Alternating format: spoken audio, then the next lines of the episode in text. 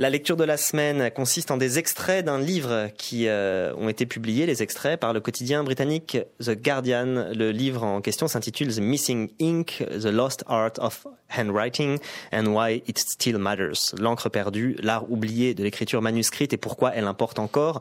L'auteur est un romancier et critique anglais, britannique, du nom de Philip Hensher.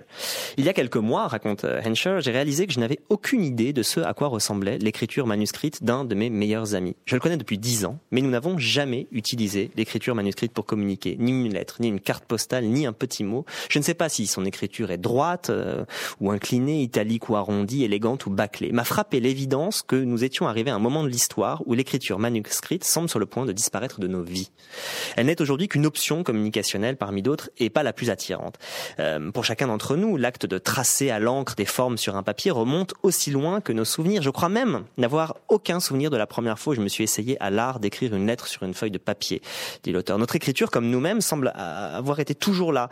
Mais si nous n'avons aucun souvenir du premier apprentissage de l'écriture, nous avons en mémoire la mémoire claire de ce qui a suivi, les instructions pour l'améliorer, les suggestions pour en purifier la forme, notre perception de l'écriture des adultes. Et puis, il eut l'envie d'avoir une écriture ressemblant à celle des autres. En général, ça commençait par une lettre ou un chiffre, faire le 7 à la manière d'un professeur qu'on admire, ou puis copier l'italique d'un ami élégant. Ces tentatives de nous modifier en modifiant notre écriture font partie de notre personnalité. De la même manière que les rituels ou autres petites conséquences liées à l'écriture avec un stylo. Euh, ainsi, la petite bosse calleuse sur le côté de notre index, ou alors le mâchonnage du stylo, et même tout ce qu'on pouvait faire avec le morceau de plastique du bout d'un bic. Nos rituels et l'engagement sensoriel avec le stylo nous relient à lui, ce n'est pas le cas avec les manières d'écrire d'aujourd'hui. Comme tout le monde, dit l'auteur, depuis une vingtaine d'années, j'utilise beaucoup euh, j'écris beaucoup sur l'ordinateur. Et je peux identifier très précisément quand je suis passé du stylo au clavier. C'était en 1987, pour écrire mon PhD à Cambridge. Et depuis tout ce temps, dit l'auteur, je n'ai pas identifié de vraies sensations pour cet objet qu'est le clavier, ne pouvant pas le sucer ou le regarder comme une extension directe de mon être, comme je le fais avec un stylo. Le stylo est avec nous depuis si longtemps qu'il semble presque en vie, comme un doigt supplémentaire. Les autres outils contemporains d'écriture, comme les téléphones, occupent un espace psychologique qui est plus proche euh, du stylo. Il y a dix ans, les gens gardaient leur téléphone dans leur poche. Aujourd'hui, ils l'ont continuellement à la main comme une sorte de petit animal colérique qui les scrute d'un air maussade et exprime le besoin d'être constamment apaisé. Très clairement, les gens regardent leur téléphone comme, jusqu'à un certain point, une extension d'eux-mêmes. Et pourtant, nous n'avons pas développé avec eux, avec les téléphones, tous ces petits et plaisants gestes qui sont l'ordinaire de notre rapport au stylo. Si vous aperceviez quelqu'un en train de sucer son téléphone pendant qu'il réfléchit à la prochaine phrase de son texto, vous penseriez qu'il est complètement fou.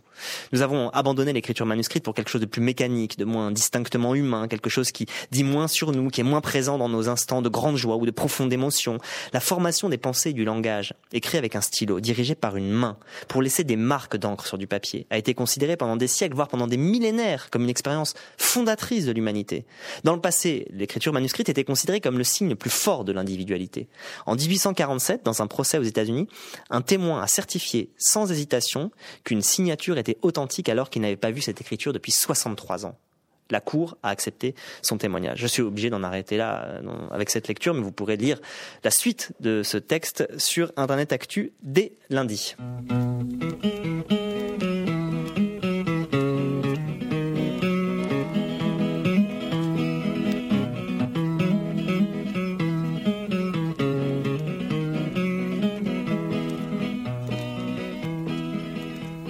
Lots of folks back east, they say, is leaving home every day, beating the hot old dusty way to the California line. Across the desert sands they roll, getting out of that old dust bowl. They think they're going to a sugar bowl, but here's what they find. Alors Thibaut, qu'est-ce qu'on écoute? On écoute Dorémy de Woody Guthrie, dont c'est le centenaire cette année. Et pourquoi de la folk dans Place de la Toile? Eh bien parce que, comme le relevait Philippe Rivière récemment, non content de peindre This Machine Kills Fascists sur ses guitares, Woody Guthrie avait fait inscrire au dos de ses premiers disques au début des années 40 la mention suivante, je cite.